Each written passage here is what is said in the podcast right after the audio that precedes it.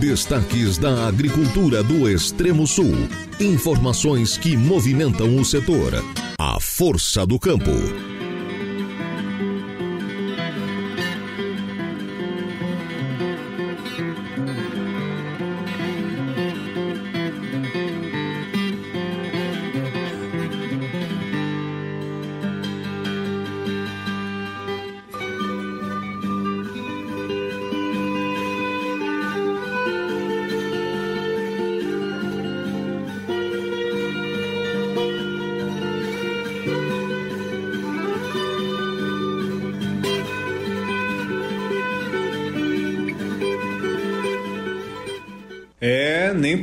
Parece, mas estamos no verão brasileiro. Na madrugada fez até um friozinho, né?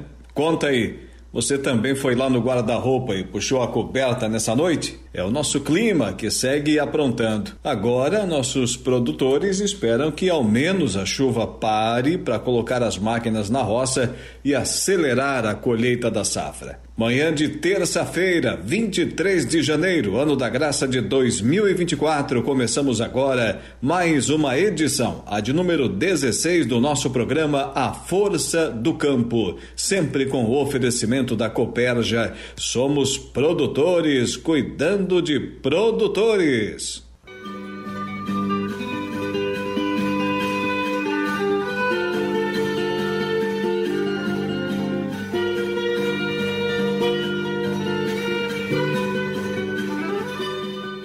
Olha, lembrando que no próximo dia 26, sexta-feira, a partir das 7 horas, em Ponte Alta, Turvo, Teremos mais uma edição, a de número 8 do Dia de Campo D'Agostin Sementes. Fique por dentro das novidades referentes ao uso da tecnologia para aumento da eficiência na produção agrícola. Café da manhã, exposições de máquinas e equipamentos agrícolas, vitrines de cultivares de arroz, apresentação de rotação de cultivos de grãos em terras baixas e muito mais. Anote aí na sua agenda, sexta-feira, dia 26, a partir das 7 horas oitavo dia de campo D'Agostin Sementes, lá na unidade de beneficiamento de sementes da D'Agostin, em Ponte Alta, Turvo. E logo no começo do programa, vamos com a previsão do tempo, segundo a Epagri Ciram, para Araranguá e região. Hoje, terça-feira, dia 23, temperatura mínima 18, máxima 24 graus, céu encoberto ao longo do período e chuva, probabilidade 93%, 8,3 milímetros com rajadas de vento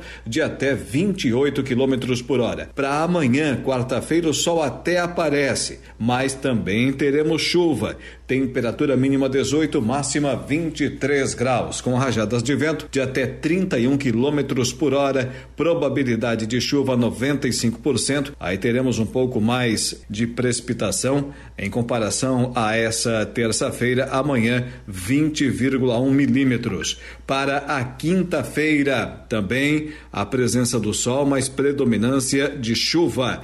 Temperatura mínima 17, máxima 24 graus. Probabilidade de chuva 95%, 9,4 milímetros de precipitação com rajadas de vento de até 20 quilômetros por hora. Para sexta-feira, volta a chuva ao longo de todo o período. Temperatura mínima 18, máxima 24 graus. Rajadas de vento de até 32 quilômetros por hora. Probabilidade de chuva 97%, 14,9 milímetros o índice de precipitação, segundo a Epagri Cirã.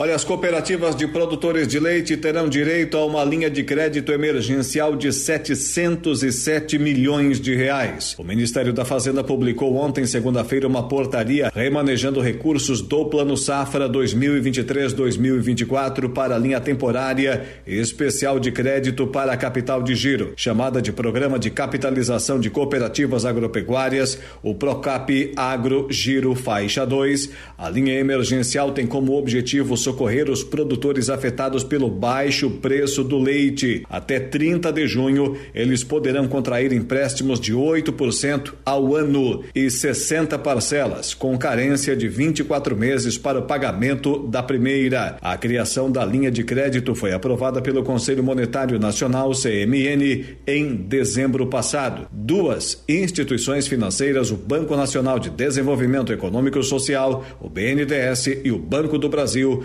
vão operar os financiamentos. O BNDES terá 507 milhões 485 mil reais para emprestar e o Banco do Brasil 200 milhões. E já que o assunto é leite aqui no programa, junte-se a nós nessa jornada gastronômica pela Serra de Santa Catarina. Vamos explorar a história e a tradição por trás do queijo artesanal serrano. Já pensou agora cedinho, né? Um bom queijo serrano com café com leite vai bem, né? O primeiro no Brasil, o queijo serrano, a receber o selo Arte da Sedaski, que garante a qualidade e autenticidade desse produto incrível, sem igual no Brasil e no mundo. Aprenda mais sobre as práticas sanitárias rigorosas e os sabores únicos dessa iguaria que conquistou paladares em todo o país.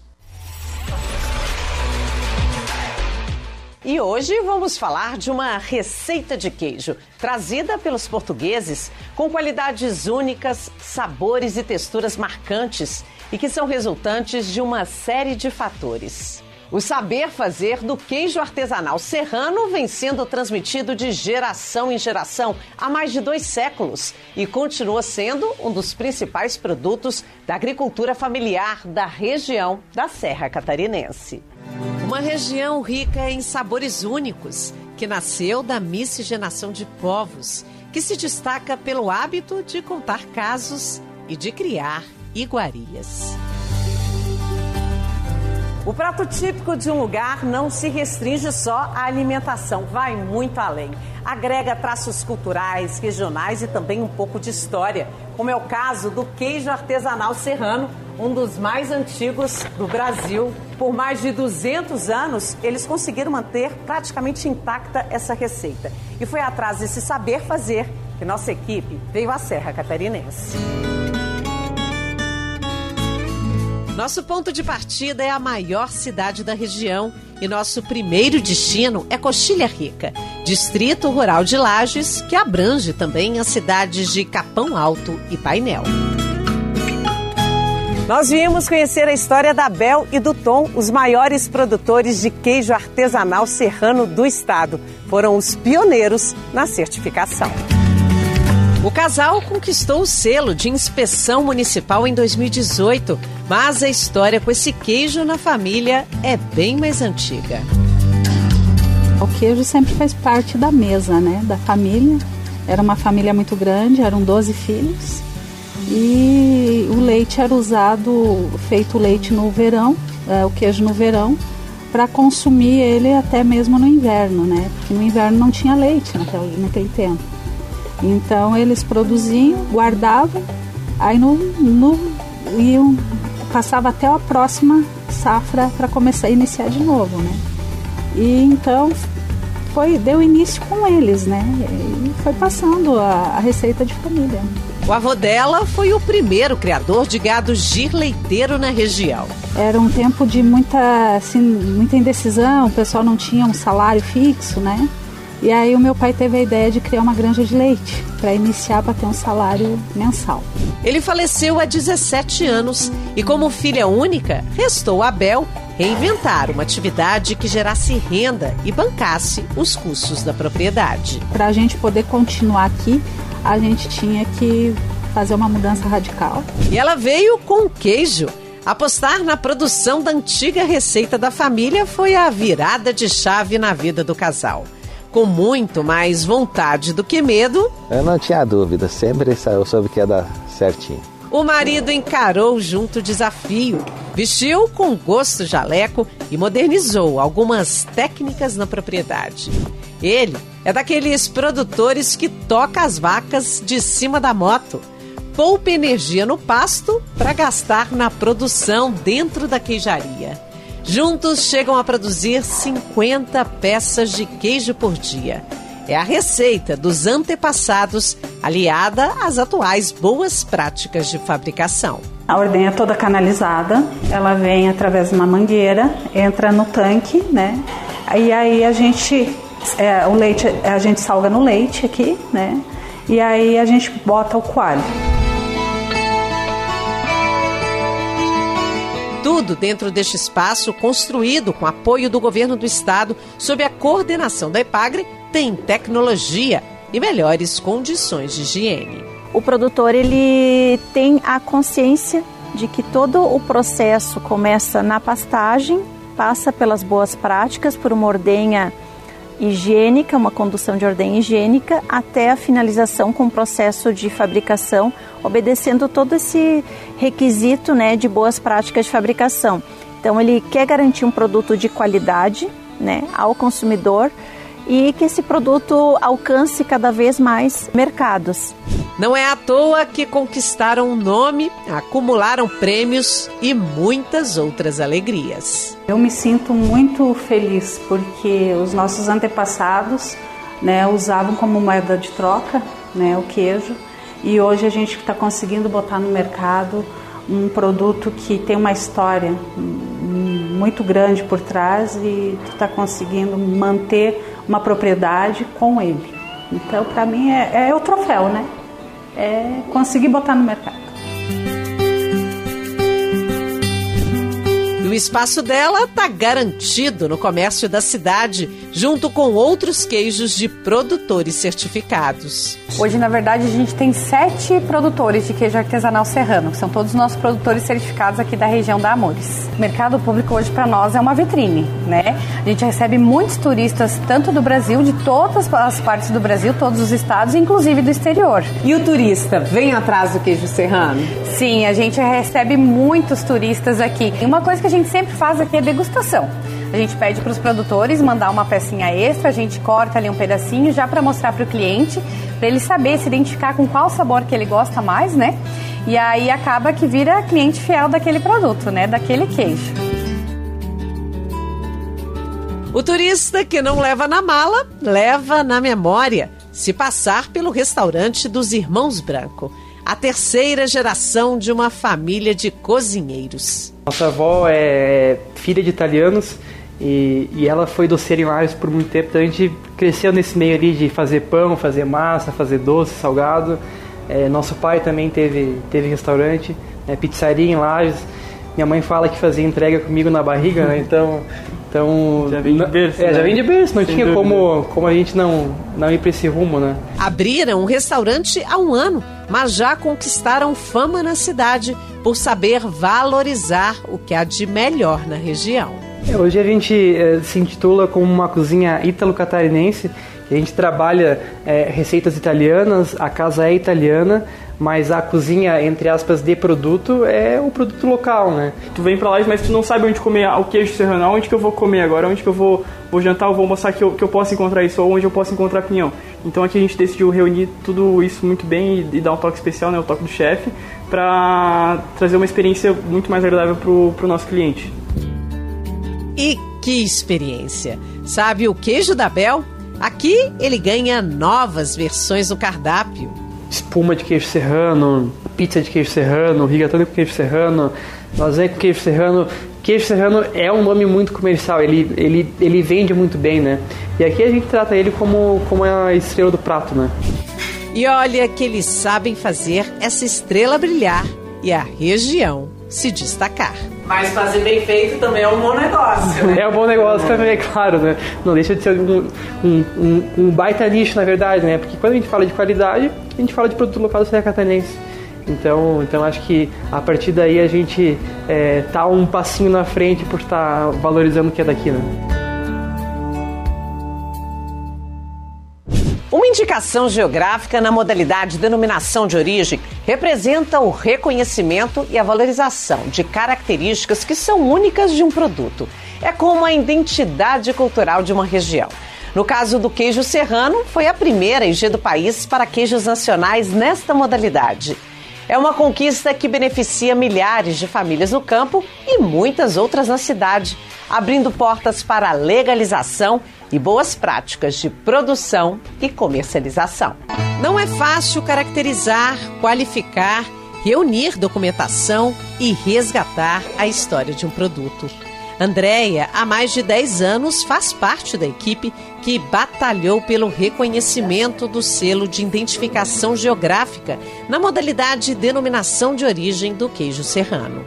Que faz esse queijo ser tão diferente? Então, primeiro porque o nosso ambiente é único, né? Essa que a denominação de origem da indicação geográfica trouxe nos estudos a comprovação que além da pastagem, do clima, da altitude, né, todo o conjunto, as araucárias, o campo nativo, trazem características únicas para o leite e, consequentemente, para o queijo. Ele é um produto que é artesanal, então ele é feito em pequena escala.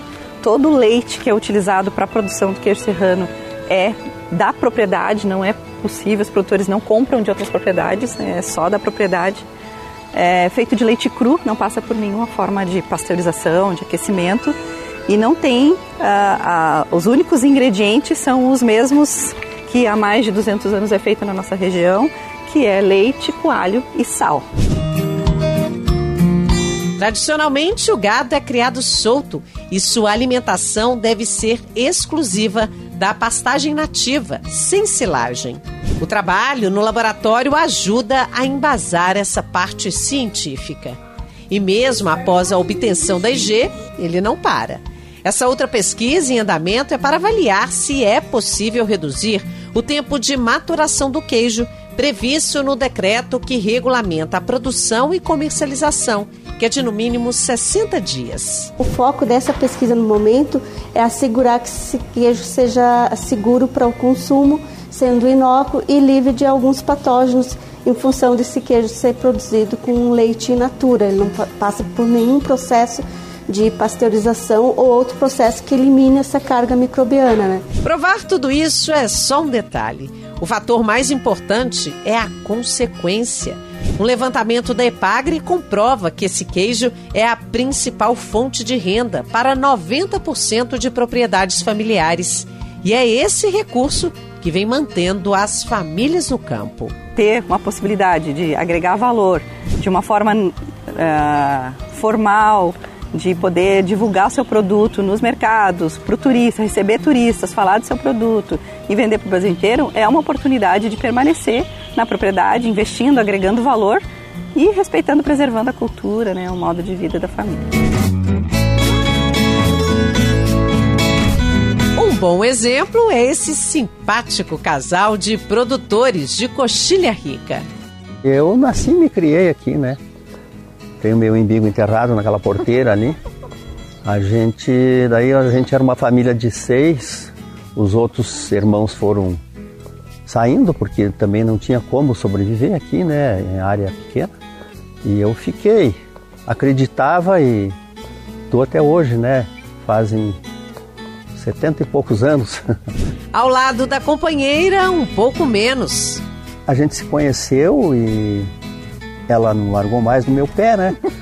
Aí a gente acabou se casando, fazem 50 e um ano, 52 anos que a gente está casado já. Fico na dúvida se o segredo dos dois é o bom humor do Zé ou o companheirismo da Salete. Pois é, a gente faz tudo junto, né? Tira o leite nós dois, fazemos o queijo nós dois, sempre. Trabalhamos, trabalhamos parceria, né? O queijo artesanal serrano faz parte do presente e do passado das duas famílias. Eu tenho lembrança que minha avó, ela era feito durante o verão, né, o queijo, e ela tinha um processo que ela fazia. É, eu lembro que era cera de abelha e ah, um sebo, que ela fazia o tipo de uma, uma pasta e colocava nesse queijo para conservar, né? Durante o inverno tinha o produto. Eu tinha uns 9, 10 anos, eu fazia queijo com a mãe, né? O pai fez uma forminha pequena, assim, daí eu fazia queijo ali, essa lembrança que eu tenho. Com tantos anos de experiência no saber fazer, só faltava mesmo uma estrutura mais adequada. Foi quando, há quatro anos, esse puxadinho aqui na varanda se transformou na queijaria da família. Com 250 litros de leite, eles conseguem produzir uma média de 25 quilos de queijo por dia. Tem saída rápida, a gente até tem dificuldade de deixar ele maturar, porque a demanda é muito grande, né? A gente até quase que não vence, a produção não vence os, os pedidos. Sinal de que o produto é bom. Pois olha, o povo fala que é. o investimento para a legalização dos produtores já ultrapassou os 700 mil reais. O produtor que legalizou, ele sabe todo esse caminho e o tanto que é árduo esse caminho da legalização, então ele mesmo sabe o valor que tem o produto dele. 28 queijarias foram construídas e ações de capacitação, organização e fiscalização de outros órgãos são constantes. Na questão do queijo artesanal serrano, a SIDASC orienta os produtores, fiscaliza esses produtores para que eles cumpram todos os pré-requisitos, sejam boas práticas de é, agropecuária junto aos animais, boas práticas de fabricação, seus animais livres de brucelose e certificados para brucelose e tuberculose, para que o queijo, o produto final, tenha as condições para vir na prateleira e ser comercializado com uma garantia para a segurança pública. Um trabalho em conjunto que vem dando certo e garantindo qualidade de vida no campo e na cidade. Eu sempre acreditei, né? Porque a gente sempre fez desde de nova, né? Toda a vida fazendo queijo. Nós sempre tivemos uma boa, uma boa clientela. Mas com certeza mudou, né? Porque hoje você sai com um produto daqui com toda garantia, né? Sabendo que vai para a mesa do consumidor sem problema nenhum, né? Que a gente tem toda uma assistência aqui, né? Veterinária, tem uma responsável técnica. Esse queijo vai de três em três meses, vai para o laboratório. O leite é uma vez por mês. A água é de seis em seis meses, que é examinada é bastante exigência, né? Só que é, tudo vem para melhorar, né?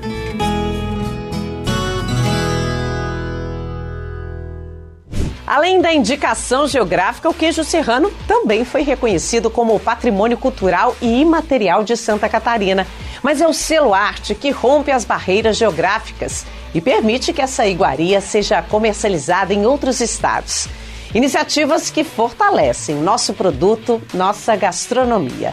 Vamos agora até a propriedade do Air, que vem mantendo firme a tradição e apostando no turismo como forma de manter viva a história do queijo serrano. Para acompanhar a única ordenha do dia realizada no sítio Santo Antônio, nossa equipe chegou à propriedade localizada em Bom Retiro, na Serra Catarinense, nas primeiras horas da manhã. Quem nos recebe é Air, um apaixonado por história, gastronomia e queijo serrano. Para começar o dia, nada como um Camargo, o leite tirado da vaca direto na xícara de café. Adilson e Jacinta são os funcionários responsáveis por todos os processos de ordenha e fabricação do queijo fizeram um movimento contrário de muita gente. Largaram a cidade há dois anos e nem pensam mais em sair do campo. E fomos ficando, fomos ficando e graças a Deus estamos aqui. Peguei uma confiança dos patrão, são uns patrão bons pra gente, né? Eu e minha esposa. Então eu fico meio emocionado de, de falar, né? Mas é a verdade. então é assim, né? Olha, eu quero ficar uns 10 anos, como diz o patrão, eu quero ficar uns 10 anos com ele ou mais, né? Porque eu estou amando esse serviço aqui.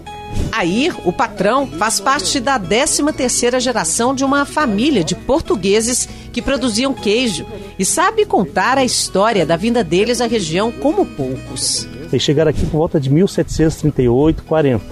Aqui, desse jeito. Altitude, frio, isolamento, que as propriedades eram muito grandes, as famílias estavam isoladas, né? E no inverno eles pereciam, porque eles não tinham proteína animal, porque eles tinham que soltar o gado, a vaca não queria no inverno, né? Então, eles trouxeram saber fazer leite de cabra e vaca dos Açores, né? E aplicaram o leite da crioula lagiana, hoje ela tem esse nome, aquela chifruda, porque como os espanhóis foram embora, esse gado ficou solto, ficaram selvagens, eles domesticaram, eles domesticaram esse animal, prendia o terneiro à tarde e no outro dia de manhã tirava o leite. Foi essa paixão pelo passado que fez ele querer produzir a receita exatamente igualzinha no presente. Então nós produzimos um queijo, né? dentro do nosso espaço geográfico, são 18 municípios catarinenses, nós estamos em Bom Retiro, que faz parte, né? Com pastagem nativa, não plantamos o gado de corte, leite integral recém-ordenhado, né? E curado na tábua de araucária por 60 dias. A esposa Jacinta é outra entusiasta. Juntos oferecem visitas guiadas na queijaria com direito à degustação de pratos, queijos e vinhos da região. Quando nos aposentamos, né, pensávamos até em produzir vinhos aqui, mas tudo nos levou para esse queijo, um queijo fantástico. E poder estar trazendo para a população algo que havia sido esquecido há muitos anos é gratificante. A ideia é essa mesmo, né?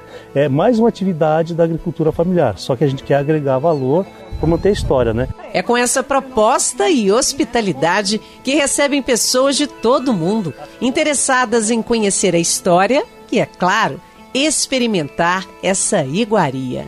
Eu vou aproveitar essa oportunidade, gente, porque o queijo realmente ele tá, ele é bem diferente e um sabor assim é diferenciado. Eu acho que eu nunca comi um queijo parecido. Não é à toa que foi o primeiro e um dos poucos a conquistar o selo arte no estado.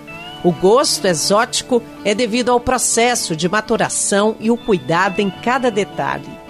E se existe diferença no sabor entre cada um deles, há algo nutricionalmente comum entre todos. Como ele não passa pelo processo de pasteurização, a gente consegue garantir que esse leite tem muito mais vitaminas e minerais uh, associados ao seu produto. Então a gente consome um produto de qualidade, mas que nutricionalmente ele também tem seu valor. Outro tesouro do queijo artesanal serrano é o saber fazer, já reconhecido como patrimônio cultural e imaterial de Santa Catarina.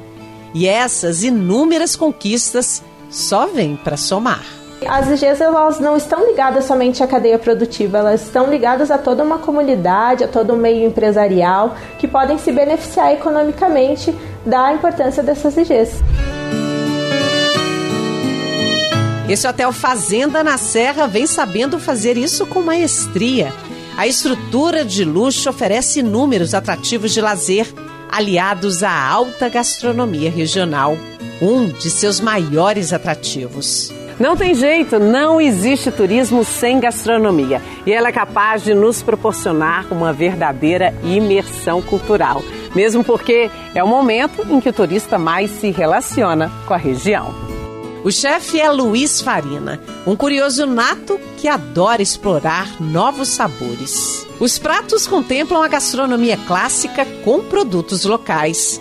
Uma experiência requintada. E acabei conhecendo o queijo serrano e foi amor à primeira vista, foi uma paixão, realmente foi muito interessante, eu gostei muito e aí acabei conhecendo uh, as fábricas e assim, olha, a gente tem que explorar esse, essa, essa riqueza, né? A gente tem tem ingredientes fantásticos que eu mesmo morando no estado não conhecia e a gente trabalha em cima de transformar esses, esses insumos, esses, esses produtos numa um patamar superior. Sempre focando na questão do, do produtor da região, sempre fomentando essas pessoas que estão aqui no nosso entorno, nesse que eu gosto muito de falar do nosso terroir do Cerro Azul, terroir das Coxilha Rica. E se você pensa que terminamos por aqui, que tal uma sobremesa de queijo? Esse é um sorvete que a gente está desenvolvendo com base, ele é um creme anglaise e o queijo serrano com uma caldinha de fisales que é produzida aqui no Cerro Azul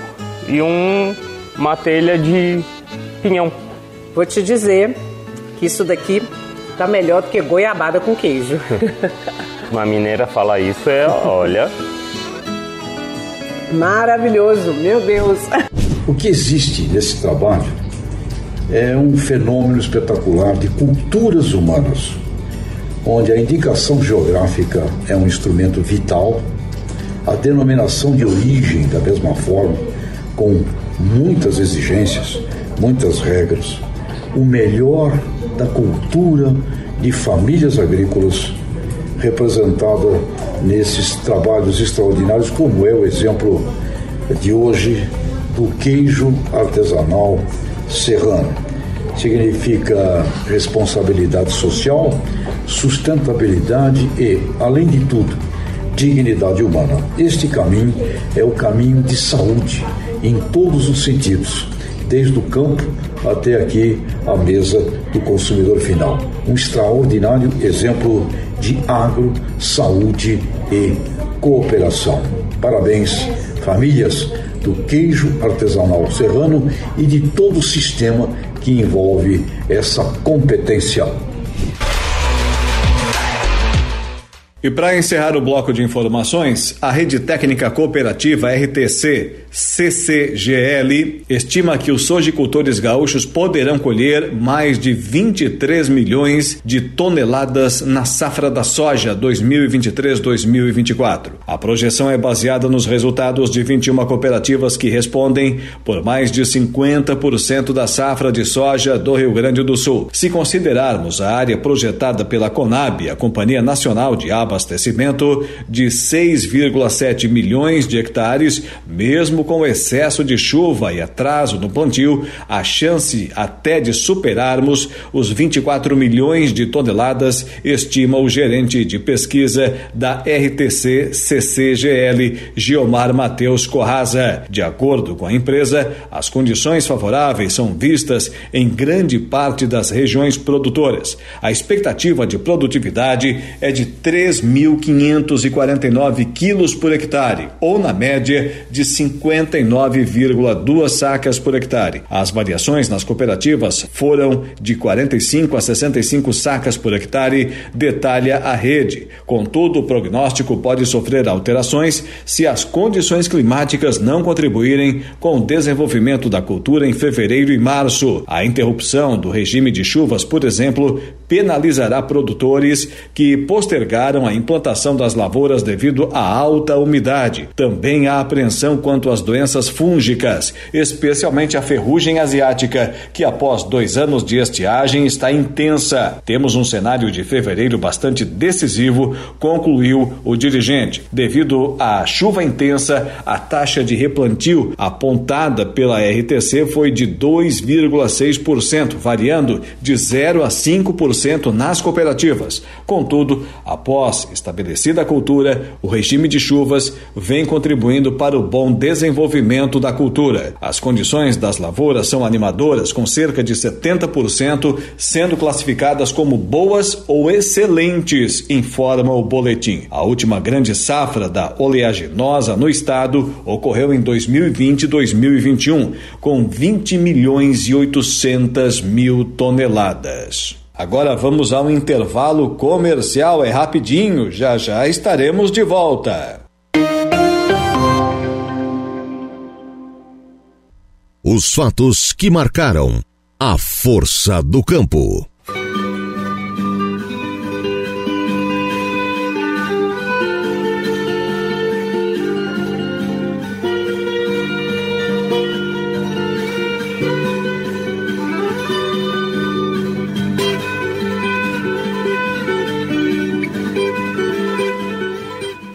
Retornamos com o nosso programa A Força do Campo, sempre com o oferecimento da Coperja. Somos produtores, cuidando de produtores. E não esqueça, no próximo dia 26, sexta-feira, agora dessa semana, a partir das 7 horas, mais uma edição, a de número 8 do Dia de Campo da Dagostin Sementes, lá em Ponte Alta, Turvo, na capital brasileira da mecanização agrícola. Participe do Dia de Campo da Dagostin Sementes e fique por dentro das novidades referentes ao uso da tecnologia para aumento da eficiência na produção agrícola. Teremos café da manhã e aquele café da manhã reforçado, exposições de máquinas e equipamentos agrícolas, vitrines de cultivares de arroz, apresentação de rotação de cultivos de grãos em terras baixas e muito mais. Sexta-feira, agora, dessa semana, dia 26, na unidade de beneficiamento de sementes da Dagostin,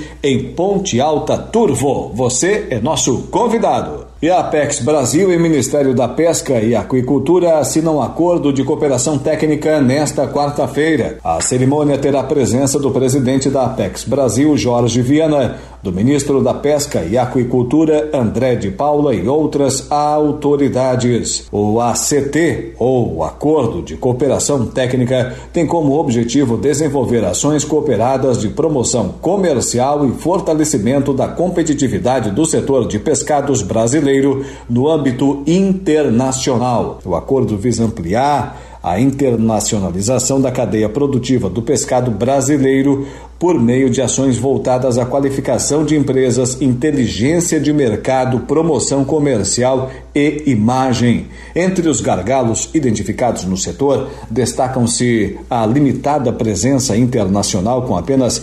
0,23% de market share e a forte concentração de exportações para os Estados Unidos, 57%, e a China, 23%. A assinatura do acordo de cooperação visa, portanto, a atuação conjunta entre o MAPA e a Apex Brasil para aumentar a competitividade das empresas brasileiras, bem como estimular a promoção comercial efetiva e a projeção internacional do setor pesqueiro nacional.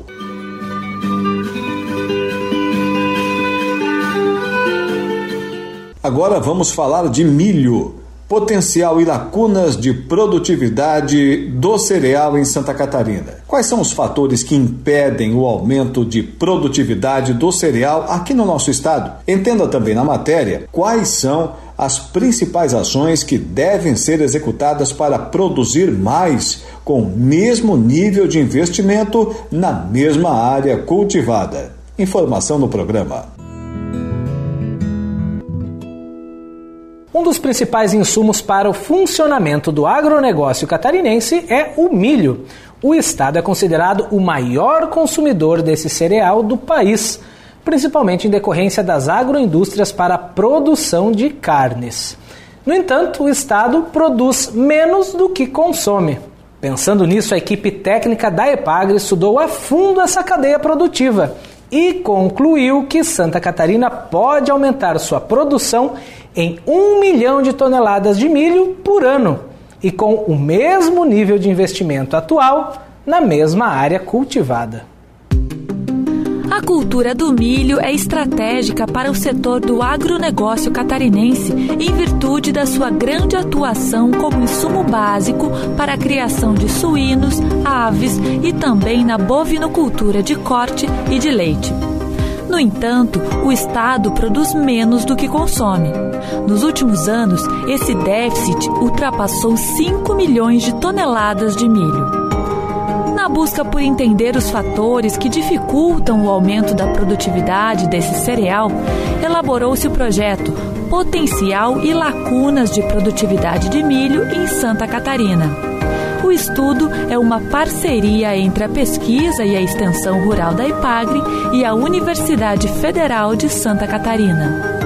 Essa não é uma abordagem realizada exclusivamente em Santa Catarina, essa é uma abordagem global, desenvolvida em mais de 75 países, na qual visa mapear o quanto que nós podemos elevar o potencial produtivo dessa cultura, né, de forma vertical e de forma sustentável.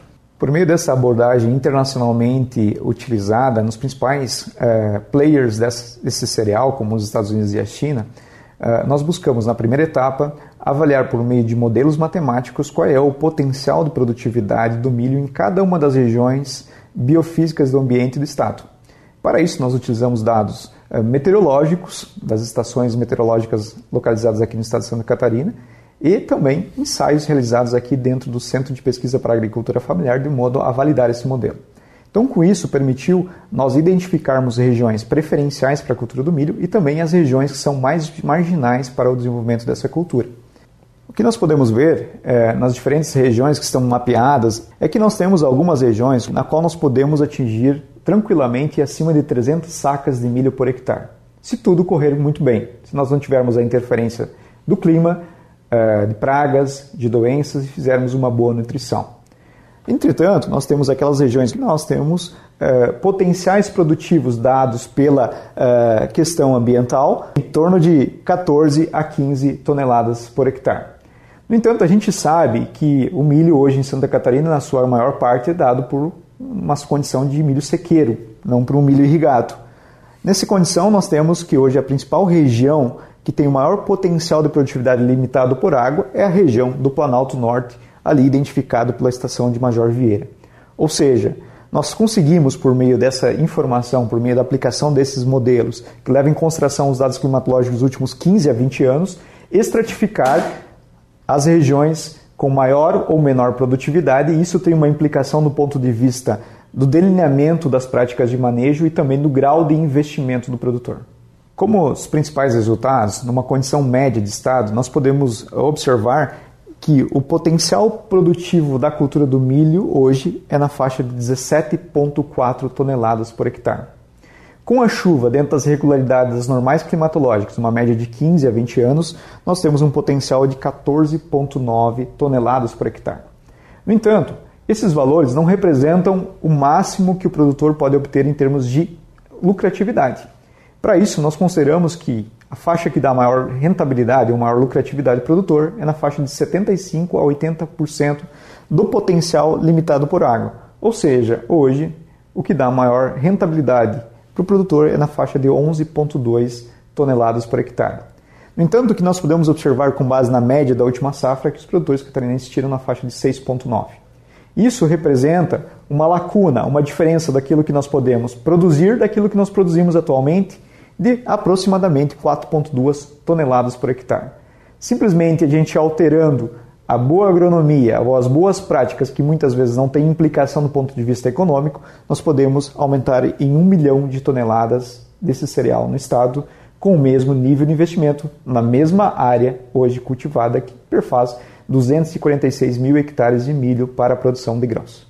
Com base nos resultados que nós obtivemos em condição de campo, por mais de 300 lavouras monitoradas de Santa Catarina, nós conseguimos identificar quais são os principais fatores que impedem a obtenção de maiores produtividades, ou seja, que perfaz a lacuna de produtividade da cultura do milho do estado de Santa Catarina. O que nós podemos verificar é que os principais fatores que estão obtendo uh, ou que estão contribuindo para essa lacuna faz a população de plantas estabelecidas. Enquanto que os produtores que obtêm maiores produtividade têm uma população estabelecida de plantas superior a 71,6 mil plantas por hectare, os produtores de menor potencial produtivo estão tendo uma população inferior a esse número. Um outro fator é em relação à data de semeadura e também fatores de adubação, principalmente ligados à dose de uh, cloreto de potássio que são aplicadas, assim como o tempo entre as aplicações de calcário.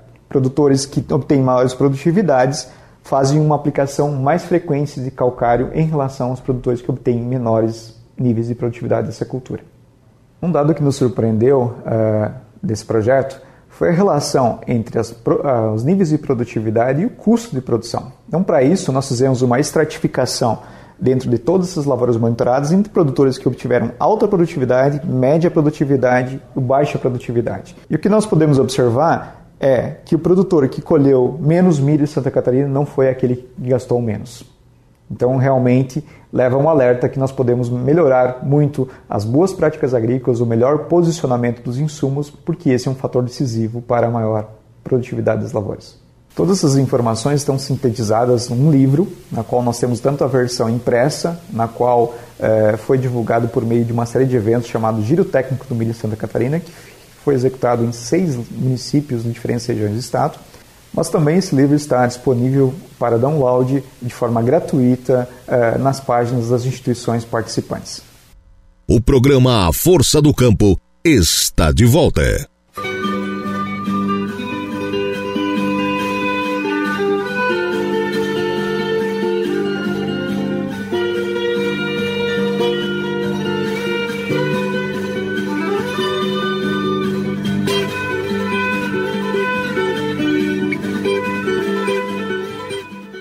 Estamos de volta com o nosso programa A Força do Campo, sempre com o oferecimento da Coperja. Somos produtores cuidando de produtores. E você sabe, nessa semana, dia 26, a partir das 7 horas, sexta-feira agora, teremos mais uma edição, a oitava do Dia de Campo da D'Agostin Sementes, lá em Ponte Alta, Turvo. Participe do dia de campo da D'Agostin Sementes e fique por dentro das novidades referentes ao uso da tecnologia para aumento da eficiência na produção agrícola. Teremos café da manhã, exposições de máquinas e equipamentos agrícolas, vitrines de cultivares de arroz, apresentação de rotação de cultivos de grãos em terras baixas e muito mais. Sexta-feira agora dessa semana, oitavo dia de campo da Dagostin Sementes, lá na UBS, Unidade de Beneficiamento de Sementes da Dagostin, em Turvo. Começa cedinho, a partir das 7 horas.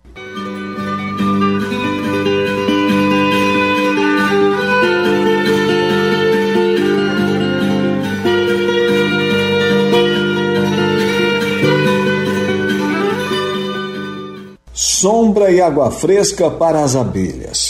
Em períodos de altas temperaturas, as abelhas utilizam diversas estratégias para regular a temperatura nas colônias, que nem sempre são suficientes. O apicultor, esse profissional que nós temos muitos aqui na nossa região, precisa ajudá-las instalando as colmeias em áreas sombreadas e com água em abundância por todo o ano. Confira as orientações da pesquisadora Maria Tereza Lopes, da Embrapa nos períodos do ano, né, de elevadas temperaturas e principalmente agora que a gente é, observa cada vez mais temperaturas elevadas, as abelhas elas elas sofrem para manter a temperatura ideal no ninho, nas suas colônias. Elas têm um esforço enorme para controlar essa temperatura, utilizando várias estratégias para regular a temperatura no ninho e evitar que essas altas temperaturas afetem o desenvolvimento da colônia.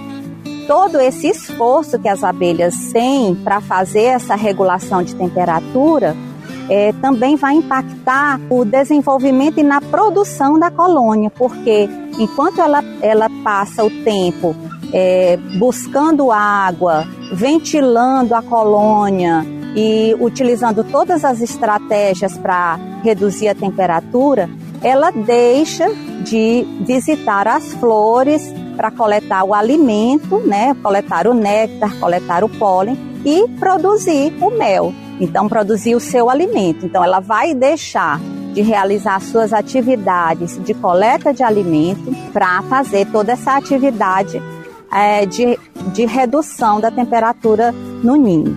Então a gente percebe que isso é um gasto muito grande de tempo e de energia para as abelhas.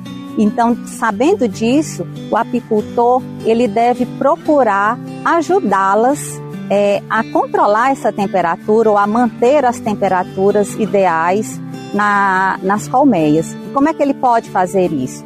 Então, em primeiro lugar, sempre procurar instalar as suas colmeias em locais sombreados, né, que podem ser, é, essa sombra pode ser uma sombra natural, é, fornecida por árvores, né, pela vegetação, de preferência árvores que não percam a folhagem no período mais seco, né, no período de estiagem. Então, observar aquelas espécies de plantas que mantêm a sua folhagem mesmo no período de estiagem e para poder instalar, utilizar essa sombra das árvores para instalar suas colmeias. Outra medida muito importante é a questão da água. as abelhas elas necessitam de uma fonte de água limpa e disponível durante todo o ano, principalmente nos períodos de maior temperatura. E essa fonte de água, ela deve estar o mais próximo possível das colmeias, para evitar esse gasto de energia na busca de água. É, tem que ser uma, uma fonte de água que também permita que as abelhas coletem a água sem se afogarem, né? Que elas têm que ter é, suportes ou algum, algum material em que elas possam pousar para coletar a água. Essa fonte de água pode ser uma fonte de água natural, pode ser um, um la, lagos artificiais que o próprio apicultor construa de, na área próxima ao apiário ou ao meliponário, e pode também ser bebedouros também, que o, o, o, o apicultor é, instale bebedouros e, e que possa estar sempre fornecendo água limpa, de boa qualidade disponível para as abelhas, porque a água é um recurso indispensável tanto para o metabolismo das abelhas como para que elas possam utilizá-la no, no resfriamento das colônias. Então, sombra e água durante todo o ano são fatores primordiais para que as abelhas consigam se desenvolver e produzir bem, principalmente nos períodos de estiagem, principalmente nessa época de altas temperaturas. Então, esses pontos são fundamentais para que o apicultor observe na sua criação de abelhas. E a Confederação da Agricultura e Pecuária do Brasil, a CNA, fez um mapeamento de medidas publicadas no Diário Oficial da União no final do ano passado e início deste ano que impactam o setor agropecuário. Uma das medidas foi a derrubada dos vetos ao marco temporal feita pelo Congresso Nacional em dezembro. Com a decisão, a lei foi promulgada no início deste mês pelo presidente do Senado e ficou definido que a demarcação de novos territórios indígenas vale para áreas ocupadas até o dia 5 de outubro de 1988, data da promulgação da Constituição Federal. A lei já está em vigor. A CNA atuou juntamente com a Frente Parlamentar da Agropecuária para derrubar no Congresso os vetos à Lei 14.701-2023, feitos pelo presidente da República. A Confederação avalia que o marco temporal traz segurança jurídica ao campo. Em outra decisão, o Ministério Ministério da Agricultura, por meio da portaria número 3, de 8 de janeiro, definiu a composição do Comitê Gestor Interministerial do Programa Nacional de Conversão de Pastagens Degradadas em Sistemas de Produção Agropecuários e Florestais Sustentáveis. A CNA vai pleitear a inclusão no comitê. Há também duas decisões relacionadas ao Conselho Deliberativo da Sudene que atendem às demandas da CNA. Uma delas, que contou com a atuação da Confederação, diz respeito à manutenção de 50 municípios na área do semiárido que haviam sido indicados para exclusão pelo prazo de um ano segundo a Resolução 176-2024. Após esse prazo, a permanência ou não dos municípios será decidida novamente pelo CONDEL, que irá avaliar, entre outros critérios, os impactos do El Ninho na região. A segunda medida publicada por meio de Resolução CONDEL Sudene número 177-2024 aprovou uma moção da CNA que propõe o retorno da redação de uma resolução da Agência Nacional de Energia Elétrica a ANEL, que aplicava os descontos na tarifa de energia para irrigação do Nordeste aos outros municípios atingidos pelas secas na área de atuação da Sudene. A ANEL vai avaliar a solicitação. E para encerrar, o Banco Nacional de Desenvolvimento Econômico e Social, BNDES, vai mobilizar aproximadamente 250 bilhões de reais para o apoio a projetos de neoindustrialização até 2026. Os recursos integram o valor total estimado de 300 bilhões de reais do Plano Mais Produção, gerido pelo banco, pela financiadora de estudos e projetos, a FINEP, e pela empresa brasileira de pesquisa e inovação industrial, a Embrap. O plano faz parte da Nova Indústria Brasil, política de desenvolvimento industrial que será entregue pelo Conselho Nacional de Desenvolvimento Industrial ao presidente da República Luiz Inácio Lula da Silva em Brasília. O plano Mais Produção engloba um conjunto de soluções financeiras que irão viabilizar o financiamento da política industrial de forma contínua nos próximos três anos. Algumas dessas iniciativas já foram iniciadas, como o programa Mais Inovação, operado pelo BNDES e pela FINEP, que oferece crédito e condições de taxa referencial mais 2% e recursos não reembolsáveis. Em 2023, já foram aprovados 77 bilhões e 500 milhões de reais para projetos em iniciativas que agora passam a integrar o plano, sendo 67 bilhões de reais do BNDES e 10 bilhões e 500 milhões de reais da FINEP. Aproveitar o acumulado de chuvas dos últimos períodos para a armazenagem de água é uma estratégia importante para a suplementação nos períodos de menor incidência de chuvas. A Emater RS Ascar em parceria com a Secretaria Estadual da Agricultura, Pecuária, Produção Sustentável e Irrigação, a CEAP, tem a experiência de décadas na área e, com isso, está à disposição para a realização de estudos de viabilidade, elaboração de projetos técnicos e de créditos para viabilizar tanto a reservação de água como sistemas de irrigação.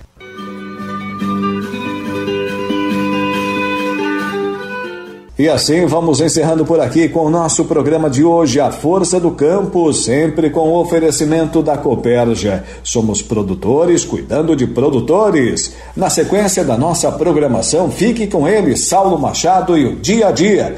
Amanhã, se você nos der o prazer da sua audiência, da sua companhia, estaremos de volta nesse mesmo horário. Um abraço, bom dia, ótima terça-feira e até lá!